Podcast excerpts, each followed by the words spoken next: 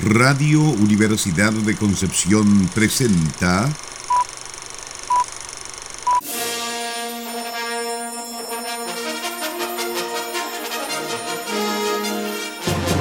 De película.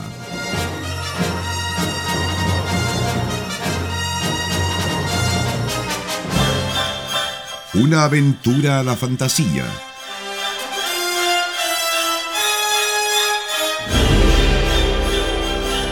un paseo por las imágenes que guardan tu memoria.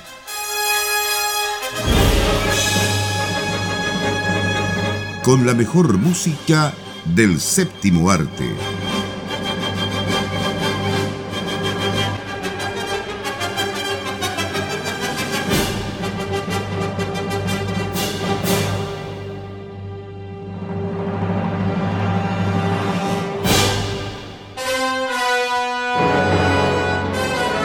Muy bienvenidas y bienvenidos a otro programa más de película acá en Radio Universidad de Concepción en 95.1 FM y en www.radiodec.cl. ¿Cómo están, estimados colegas y amigos? ¿Sabes qué estaba pensando? Y me quedé sin palabras, como que no sabría decirte cómo estoy. Yo te voy a decir estoy, pero no, va a sonar bien. Estoy tóxicamente trastornado. Sí, como que uno queda un poco impactado con, todo esto, con todo lo que está pasando.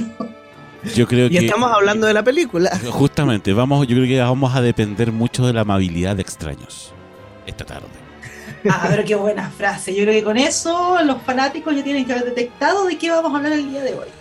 Aparte que lo hemos publicado en redes sociales, así que ya todos saben. Pero nadie ve las redes sociales. Nadie ve las redes sociales. bueno, digámoslo, desde ya vamos a revisar hoy una película clásica. Clásica de clásicas. No solamente por la época a la que pertenece, es del año 1951, sino porque es una, pero representante absoluta tanto del teatro en principio estadounidense como luego del cine estadounidense en esta versión que es justamente la que vamos a revisar hoy. Nos referimos a un tranvía llamado Deseo, a streetcar named Desire, eh, basada en la obra teatral de Tennessee Williams, que por allá por el año 1948 había ganado el premio Pulitzer y que rápidamente para las épocas, es llevada al cine en esta versión de Elia Kazan, como ya dije, de 1951. Pero además, esta película tiene otro detalle que es lo que nos mueve a traerle el día de hoy, pero para eso voy a dejar que expliquen acá mis compañeros y mi compañera de programa. ¿Dispara usted o disparo yo? Ah, dispara usted. disparo yo. Es que estamos con esta tanda de programas especiales que justo han coincidido los días sábados con fechas notables. Y hoy día estamos poniéndonos un gorrito y sacando nuestro saxofón porque estamos celebrando el Día Internacional del Jazz y preguntándonos qué banda sonora podríamos revisar. Ahí salió el profesor Nicolás Masquiarán sugiriendo esta banda sonora que tiene la particularidad de ser, me parece que la primera o una de las primeras, pero ahí están discutiendo un poco los eruditos, en precisamente llevar el jazz a la banda sonora del cine, pero no solamente como jazz, como música ambiental que uno puede escuchar en un bar, en alguna escena, sino que el jazz que realmente pasa a formar parte de la banda sonora de manera integral. Ya, yo voy a dejar que hable Felipe porque después cuando yo me meta a hacer la defensa de esta película me van a tener que cortar. Es que mejor te cortamos al tiro. Eh, me, paro y me voy. me paro no, no, no, pueden escuchar Crónica Nacional. Claro, eh, eso, justamente. Bueno, como decía Nicolás hace un rato, película, ¿cierto? Dirigida por eh, Kazan, Elía Kazan. Eh, bueno, junto con eh, Vivian Leigh, ¿cierto? Y el tremendo Marlon Brando. Acá realmente este personaje eh, encuentro que realmente con solo una mirada te agofetea. Con solo, con solo verlo ahí con sus, ¿cómo se llama? Sus camisetas sudadas, ¿cierto? Realmente se expresaba mucho sentimiento de violencia, sexualidad también, o sensualidad, como quieras llamarlo es una película que uno queda embobado al, momento de, ver estos tremendos actores. Eh, en, esta, en este drama, en realidad es una película bastante dramática, eh, la encontré bastante violenta también. Eh, pero bueno, hay algunos que eh, dicen que, la obra de teatro es mejor que la película, que, el, que hay un final aquí que está a lo mejor eh, un poco censurado, eh, etcétera. Digamos, hay hartas cosas que uno podía, podría hablar sobre esta película, pero creo que una de las cosas más interesantes que tiene es la actuación de estos tremendos actores, bastante teatral también. yo creo que para la época eso era normal. Si uno la ve ahora, digamos, con eh, con, todos los años que han pasado, uno de repente eh, piensa que está viendo una, más una obra de teatro, ¿cierto?, que una película. Eh, y obviamente la música de Alex North, ¿cierto?, le da un toque más jazzístico, bastante, no, no distinto, pero no a lo que uno estaba acostumbrado a lo mejor a escuchar una banda sonora en ese tiempo de que se explaye Nicolás, porque ya le veo la cara de que se va a explayar. Es que no sé de qué todo hablar, porque esta película la verdad es que da para mucho. Quizás debiéramos dejarlo musical eh, para el otro bloque, pero respecto de lo que planteaba Felipe, esto es lo que podríamos llamar actualmente una película funable, por todo lo que plantea de alguna forma y en la manera que lo plantea. O sea, es como este personaje de, de, de Marlon Brando, Kowalski, ¿cierto? Viene a ser como la representación máxima de lo que hoy se llamaría la masculinidad tóxica. Pero se entiende, digamos, en el contexto de época donde están ocurriendo muchas cosas en Estados Unidos. Pensemos lo que dije recién eh, eh, ¿qué es ¿quién es Tennessee Williams en ese contexto? Y básicamente él es eh, el gran representante de la dramaturgia estadounidense. Pero además esto se cruza con un montón de cositas que estaban ocurriendo en la posguerra. Es decir, en los años 50 ya estamos empezando a experimentar el macartismo, que tiene que ver con toda una serie de medidas represivas en el fondo, eh, que buscaban de alguna manera endilgar a la población hacia una sana conducta, ¿no? Pero eso significaba eh, evitar ciertos contenidos, prohibir ciertas cosas. Estamos en una época donde en ese mismo marco se perseguía, por ejemplo, la homosexualidad. Se estaba proscrita, digamos, era, era un crimen ser homosexual en ese entonces, y Tennessee Williams lo era. Entonces, muchas de las cosas que están representadas ahí tienen que ver también con su propia condición. Eh, y de alguna manera con la violencia que él mismo podía llegar a sentir desde la propia sociedad.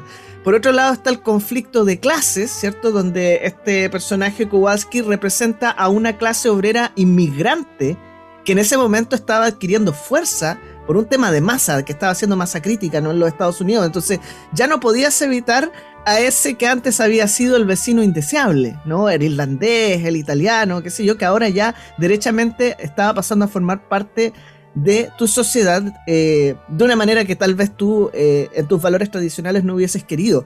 Y eso está también aquí, ¿no? El choque entre Blanche Dubois, que representa esos valores tradicionales, y eh, este personaje Kowalski, ¿cierto? Con la hermana de Blanche ahí en medio de esa tensión. justamente representando una especie de choque de culturas que se está dando en la sociedad norteamericana. Entonces, esa violencia que uno observa entre estos dos personajes tiene que ver mucho con eso, con una representación de una violencia que se estaba viviendo más allá de un conflicto intramuros y que empieza a volverse claustrofóbico para aquellos que defienden los valores antiguos. De hecho, hay un detalle que si uno se fija, el departamento donde transcurre la mayor parte de las escenas, intencionadamente se va haciendo cada vez más pequeño y es justamente para ir representando esta sensación de ahogo claustrofóbico que siente Blanche Dubois al tener que enfrentarse a este otro personaje. Entonces van saliendo todos esos detallitos y cuando uno entiende qué es lo que se está representando más allá de la línea central de la historia, ¿cierto? Y este, este conflicto, esta tensión que también tiene algo de erótico entre los dos personajes, eh, uno dice, wow, con razón esta es una de las grandes obras de teatro norteamericana y luego una de las grandes películas norteamericanas de la época, dicho sea de paso que transportó buena parte del staff que había participado en la representación de Broadway al cine, a la pantalla. Muchos de los actores y actrices que están en, la película de Elia Kazan son los que habían estado antes en la obra de teatro. Bueno, como dices tú, este, estos choques que habían entre, entre, estos dos personajes principales era porque uno más, una, una como decías tú, quería que fuera una cosa un poco más amable. Eh, e, e, ese, esa, esa convivencia un poco más eh, de conversemos las cosas, qué sé yo, lleguemos a un arreglo. Pero, mientras Pero era una falsa. Pero,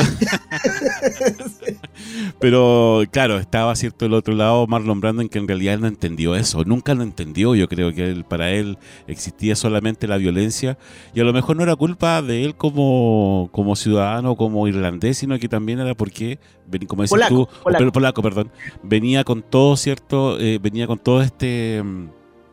Eh, con, toda esta cultura un poco de lo machista y, era lo que lo y era lo que lo llevaba porque en ese momento digamos eh, conversar a lo mejor no no era no era no era precisamente lo que ellos ellos buscaban sino que solamente ir al- a la pelea nomás Claro, forma. pero tiene a este personaje que es como descarnado, salvaje, Sí, pero claro. directo y auténtico, por así decirlo, mientras que Blanche Dubois es mucho más contenida, eh, es mucho más políticamente correcta, por decirlo así, o aspira a eso, pero en el fondo es pura apariencia, ¿te fijas? Entonces también ahí hay una crítica, como decía, a estos valores tradicionales, ¿no?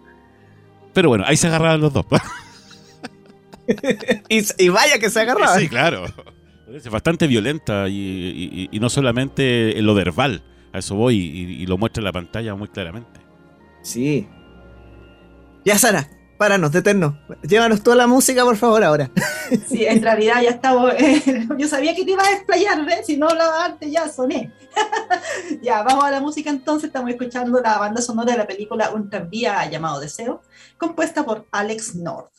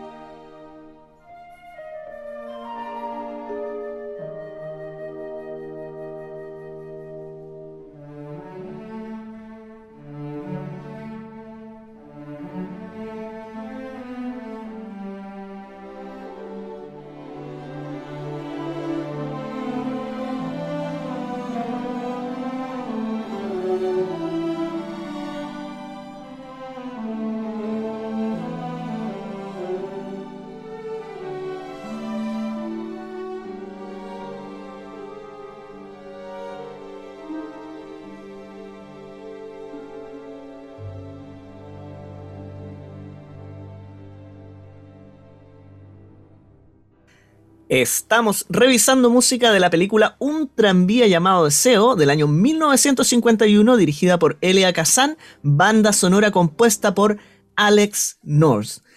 Primera banda sonora de jazz en el cine, sí o no? Esa era una pregunta que había quedado flotando. ¿Qué dicen ustedes? ¿No era uh, All, Jazz, que creo que fue la primera? No, yo digo que... es esta. esta, yo digo ¿Esta, que sí? Sí, por, por, ya, por, lo... por, antigüedad y por todo lo que significa. Lo que pasa es que no es que el jazz hubiese estado ausente del cine hasta este punto. Lo, el tema es cómo había estado presente y qué era lo que representaba. Porque por un lado tienes películas, está lleno de musicales, ¿no? Y ahí uno puede rastrear un montón de películas musicales, tanto largo como cortometraje, o mediometraje, ¿cierto? Donde se utilizan bandas sonoras de jazz, pero casi que son videoclips, por así decirlo. Y está también la inclusión de música incidental, ¿no? De música diegética, sobre todo si estás en un club, qué sé yo, en ciertos contextos donde el jazz se hace presente. Pero tiene un asunto el jazz, y es que siempre representa un poquito como la decadencia, los bajos fondos, etc. O sea, el personaje virtuoso hasta esta época todavía era representado dentro de la lógica de la música clásica postromántica. Un poco el código que había establecido Steiner, Jung, Korngold, qué sé yo, en Hollywood. Mientras que el jazz, eh, que aparecía incidentalmente, era más para representar al personaje vicioso. Y acá no.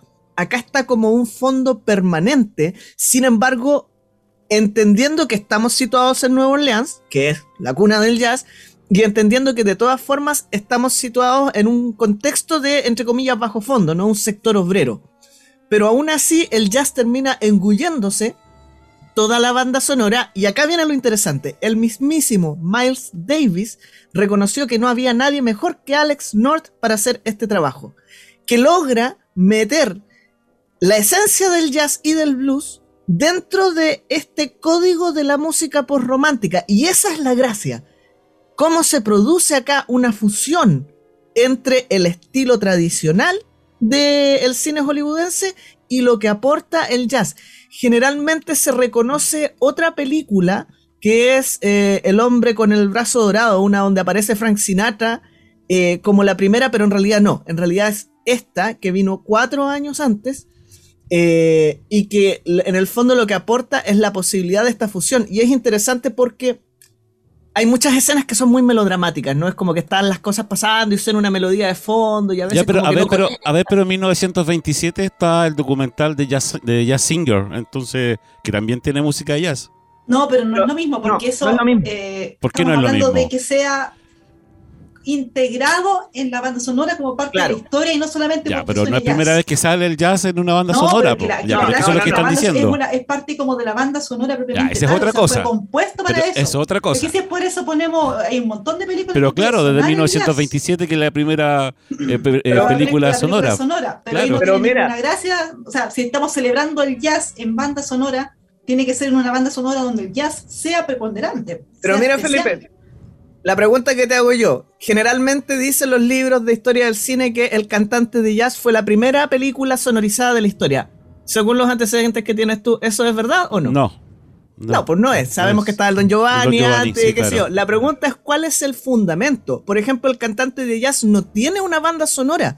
Están las canciones que son estándar de jazz de la época que interpreta Al Johnson Ya, y- pero- y, y- y por lo tanto se introduce como música diegética, no como parte de la banda sonora. Y la banda sonora utiliza música clásica. Pero Nicolás está bien ya, pero es parte de la banda sonora, igual suena, por decir, no, no es que sea diegética o intradiegética, eso. Pero tiene que ver con la composición, con el jazz integrado a la composición. Ya, Esa- ok, eso ya. es lo que de alguna manera se defiende en un tranvía llamado Deseo, que es lo que valida de alguna manera el jazz como un insumo que puede entrar No, dentro yo, yo del estoy completamente en desacuerdo con eso. Ah, me Completamente en desacuerdo. pasa esto en el programa. Sí, en por supuesto, pero es porque, porque es que no, pues si, si ya está, ya había salido antes, ¿por qué así lo tienen que, que- no? Porque, claro, porque eh, Alex North, como dices tú, lo introdujo en una banda sonora, bueno, mucho antes, yo creo, obviamente igual lo hicieron, entonces, ¿por qué solamente él? Porque él es el primero. Es que sí, No. por eso también. porque, eh, aquí hay, hay una intención distinta detrás al momento de incorporar el jazz en la banda sonora. No sé qué es lo que hemos estado diciendo. Una cosa es poner el jazz porque está justo en un, en un bar y suena jazz, se espera que suene jazz, pero otra cosa es que cada emoción, cada sentimiento, cada escena, cada conflicto esté sonorizado de fondo con jazz más o menos suave, que es como conocemos las bandas sonoras hoy en día. Entonces, ahí está Sí, como yo, la gracia de ahí, esta banda ahí sonora. yo creo que hay, hay más películas antes que, que esta. Pero que No, no lo hacían de esta manera. Esa es la gracia. Ese es el Pero punto, está ahí, o sea, pero es parte de la banda sonora. Porque es como decir, yo puse música de violín en tal película, pero no mejor lo pusiste para acompañar, que es lo que pasaba con el cine mudo. Pero ¿cuál fue realmente la primera que uno diga, esto es una banda sonora que realmente le hicieron para esta película? Esa es como la diferencia. Pero ¿y por qué las otras no? otro- ¿Cuál es, cuál es el problema que las otras no se Pero, ¿quién te dice la que la intención no fue así, pues, decorativa, Sara? Y por otro lado parte de Pero la ¿quién te dice que la intención no fue así? Eso, eso, es cómo se integra la narrativa. Es justamente lo que está diciendo Sara. Porque si es Pero por eso, ¿quién por te dice que no? decir- ¿Pero quién, lo di quién dice que no? Bueno, Tú estás diciendo que no. ¿Viste? Por eso, pero tú dices que no, pero yo, si uno empieza a buscar en la historia, digamos, de las películas que donde tienen música de jazz, te pueden decir lo contrario. Entonces, Es vamos que a ir a entrevistar a los compositores y les vamos a preguntar. ¿Usted por qué puso jazz? Preguntémosle a Miles Davis. No, es que ese es el punto. No es la primera vez que se usó jazz en una eso es lo que película. estás diciendo, Es una lo que cosa. estás diciendo hace rato, es Nico. la primera vez que se integra el jazz en una banda sonora compuesta para una película.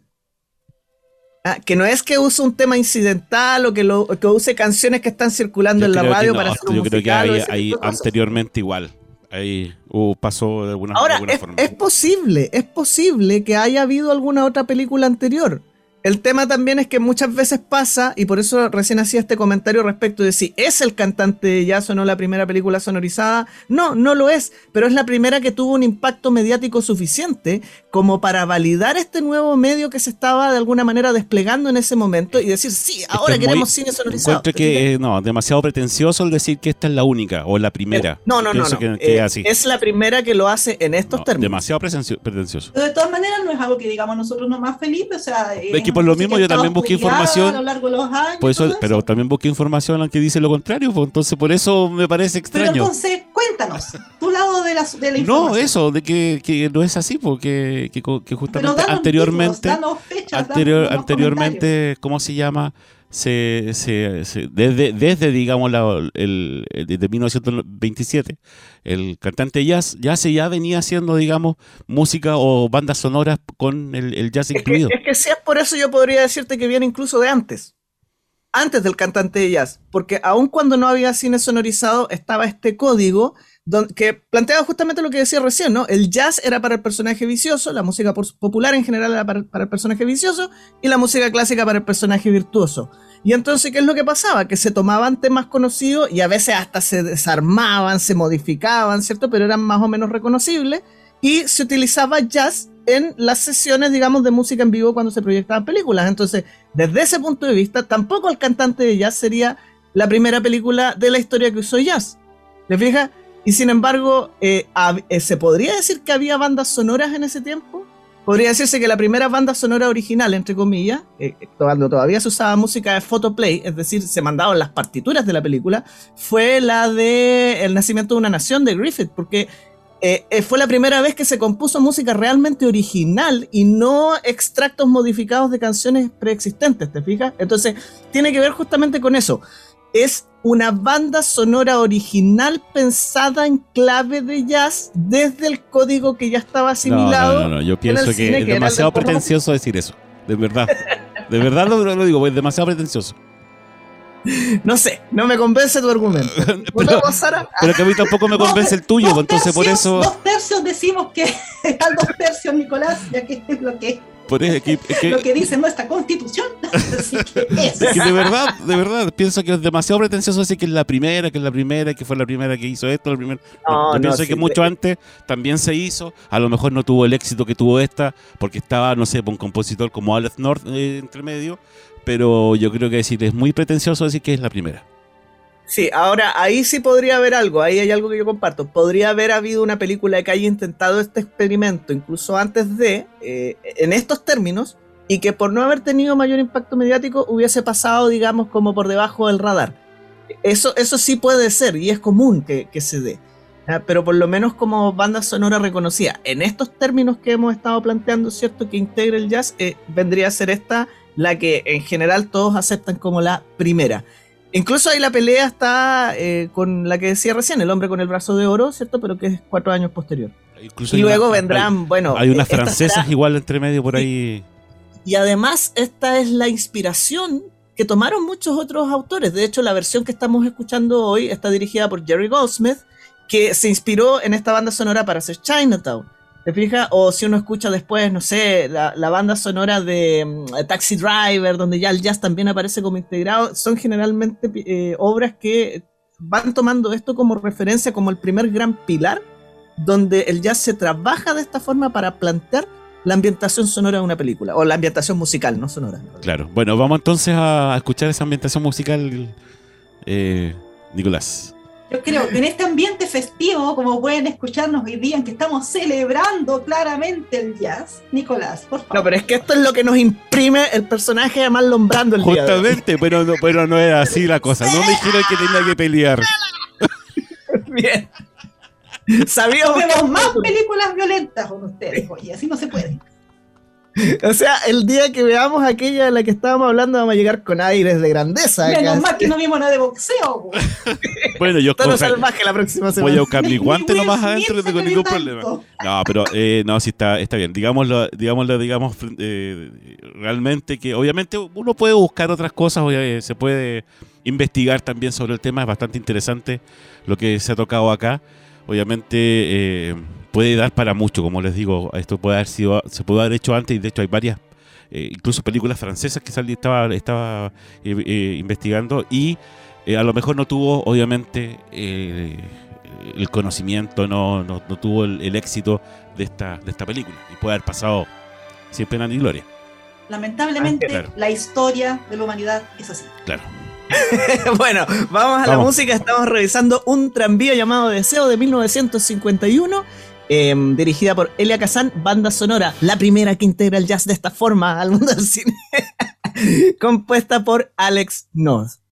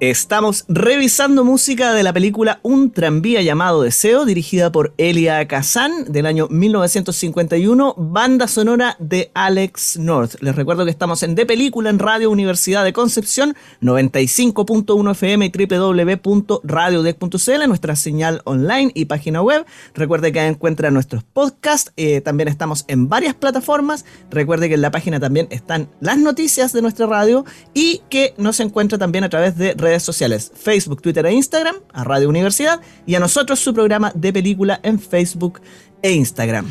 Dijo Squirrel, vamos a calmarnos. Eso mismo es decir, Eh, después de un, de- de un El, bloque el tóxico. anterior fue el bloque Marlon Brando, ahora viene el, el bloque del arrebato de locura. No, pero la gente se fue a escuchar la música con los pelos parados y nosotros estábamos muertos de la risa durante la pausa, así que Sí, hay que aclararlo. No, pero es, es importante serio. igual que obviamente las opiniones que cada uno pueda tener ahí eh, son válidas, digamos, en este y se toman en cuenta y no es una cuestión tan, eh, digamos, cuadrada, como se podría decir. No, Eh, absolutamente. Es sí. interesante hacer el ejercicio en esta época, lo- lo- siempre lo conversamos con Sara cuando nosotros compartimos, como compartimos oficina en la radio, entonces conversamos mucho sobre lo que vemos, eh, digamos, de repente las películas antiguas, el otro día ahí le, le- le convidé una película, la versión norteamericana de Priscila la Reina del Desierto, Reyes o Reinas, ¿te acuerdas? Eh, con, con el tremendo Wesley Snipes, eh, eh, estaba también eh, John. Leguizamo y Patrick Swayze, claro. Pero el ver una película en blanco y negro, yo creo que es más ejercicio todavía. Porque Es uno que no hay está todo un cambio de lenguaje. Porque ju- justamente. Y ahí obviamente Sara se puede explayar en, en- lo que significa el arte del, del blanco y negro. Claro, justo en el bloque más corto. No, no, es que otras veces hemos hablado del tema, pero claro, es distinto ver una película blanco y negro moderna a ver una película de la época. De hecho, ya en esa época estábamos también incursionando en el cine a colores. De hecho, comentábamos que uno de los Oscars que ganó esta película fue precisamente, creo que fue por la dirección de fotografía o de arte, no recuerdo, en blanco y negro. O sea, ya estaban haciendo la separación porque no podían evidentemente comparar las distintas tecnologías, digamos pero el arte perdido y, y se nota, o sea, y, y una cosa muy brevemente que mencionó, eh, creo que mencionó Felipe al inicio del programa, el tema esto de que es una adaptación como súper teatral, eh, lo comentábamos también en, en estas conversaciones de, de oficina, que claro, o sea, siento yo que quizás no tanto los tiros de cámara como en la parte de los diálogos, los diálogos era- eran muy literarios, como que no es un tipo de diálogo que uno usa en el cine, pero siento yo que, que quizás un poco de esa teatralidad eh, tiene que haber sido a propósito, porque es una obra que igual es, es como querida en Estados Unidos, ha tenido un montón de versiones en, en Broadway y en, otro, en otros teatros, y, y siento que un poco la gracia de esta película es precisamente que es como una adaptación fílmica que, que conserva un poco de esa teatralidad. Y, y me gustó, o sea, yo siento que para ser una película de 1951, eh, realmente se nota que las buenas películas pasan la prueba del tiempo, o sea, muy bien dirigida, muy bien actuada, increíblemente actuada, dirección de arte, dirección de fotografía, y pasan, son dos horas, dos horas y algo de hi- la historia, el resto son los créditos, son como dos horas cuatro, Eh, pero pasa volando, o sea, realmente uno empieza a ver la película y la historia te agarra de inmediato, las actuaciones, y uno ya al final quiere saber qué diablos va a pasar. y así, uno- así también uno va como por esta montaña rusa de emociones y cosas que pasan, y como dicen, es bastante cruda en ese sentido, y sobre todo, o sea, si hoy en día todavía es cruda, en esa época tiene que haber sido todavía más.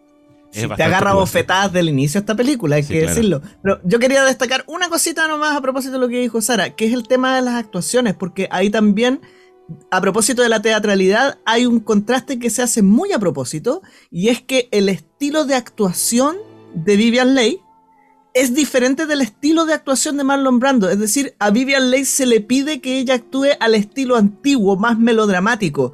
Y recuerda un poco a esta actriz que veíamos la otra vez, ¿cierto? En Sunset Boulevard, que era como no, muy, muy melodramática, ¿cierto? Mientras que eh, Marlon Brando está usando lo que Elia Kazan llama el método, que en el fondo busca este realismo psicológico. Entonces, a propósito del contraste de este choque cultural, ahí también se hace notar más todavía, porque es como que ella habla un lenguaje teatral y Brando habla otro lenguaje teatral y también chocan. Y eso produce un estado también de tensión en quienes lo está viendo porque parece que el diálogo es sordo en algún momento, no sé. Sí, es, es- es por, por también porque varias de las escenas son icónicas dentro de esta, de esta cinta. Es decir, eh, por ejemplo, la reconciliación entre Brando y Kim Hunter. Es una, es una de las escenas bastante conocidas de, de esta película. También está la violación de Vivian Leigh, en- de, que también sale acá. Entonces, como que esas escenas chocan bastante en, aún digamos en, en, estos tiempos que uno de repente dice, bueno, uno la televisión o en el cine ya ve de todo, pero son bastante crudas. Yo, a mí me, a mí me, me chocaron algunas algunas escenas. Y no es una visión apologética de esa violencia, ni mucho menos, que es lo que uno podría pensar, todo lo contrario. O sea, es evidente que la película intenta ser sumamente crítica respecto de lo que está mostrando y lo muestra de manera descarnada justamente con ese fin. Con ese fin, claro, claro. y de que sí. hecho, curiosamente, el- no voy a decir, pero el cambio en el final con respecto a la obra de teatro, yo creo que también es parte de eso, o sea, como de reforzar un poco de que nosotros no estamos avalando esta violencia.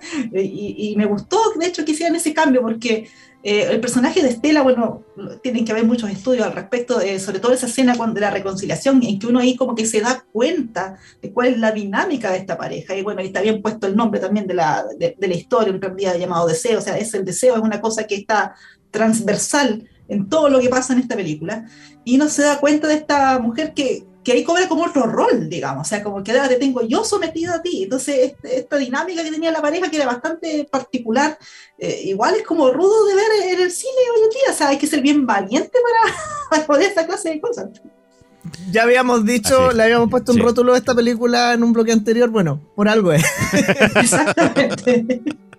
Pero sí, como decía Sara, ¿cierto? Es, es obviamente una fotografía de la sociedad, a lo mejor justamente en esos años.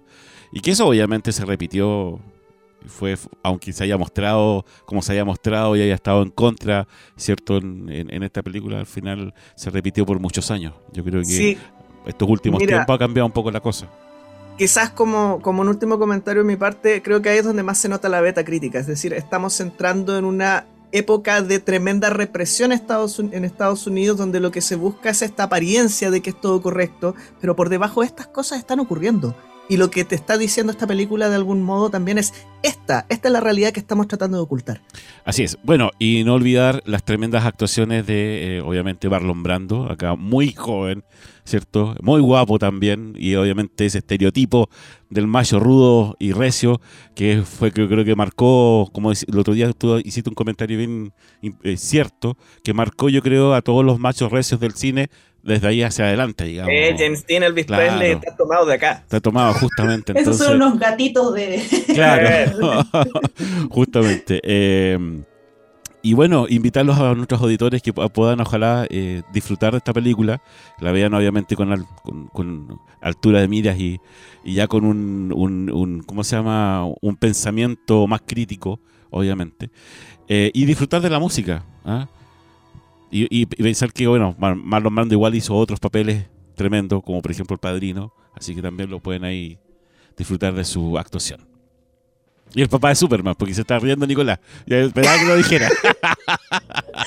Sabíamos que lo Sabíamos que no podías evitarlo. bueno, y como que tú, tú Pero hablas bueno. con los, tú hablas de los monos chinos, no digo nada. Ya. Ya, e- eso marca el momento de despedirnos, así que. Vamos a seguir la pelea acá afuera, no se preocupen. Quédese en nuestra sintonía en Radio Universidad de Concepción. ¿Qué es lo que sigue, Sara? Eh, a continuación sigue Sonido Penquista y después a las 21 horas viene un programa todavía más violento que lo que acabamos de escuchar. A mí me violenta este programa, Crónica Nacional, con Nicolás Especialmente el conductor. especialmente el conductor. Ofende mis sentidos este programa. No, y ahora anda con, con el guardaespaldas Sara. De cuatro patas. Me están esperando, allá afuera hay una camioneta negra, me están esperando. No, después Felipe te va a explicar qué tipo de guardaespaldas, pero bueno. Nos quedamos hasta aquí nosotros, que es en nuestra sintonía. Nos volvemos a encontrar la próxima semana. Tengan todos y todas muy buenas noches. Chau, chau. Radio Universidad de Concepción presentó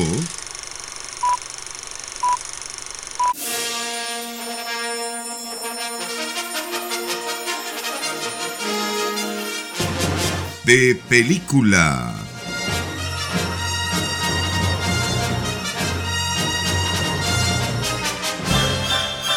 Una aventura a la fantasía.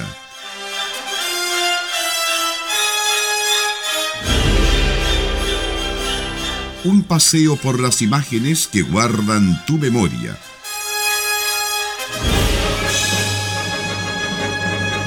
Con la mejor música del séptimo arte.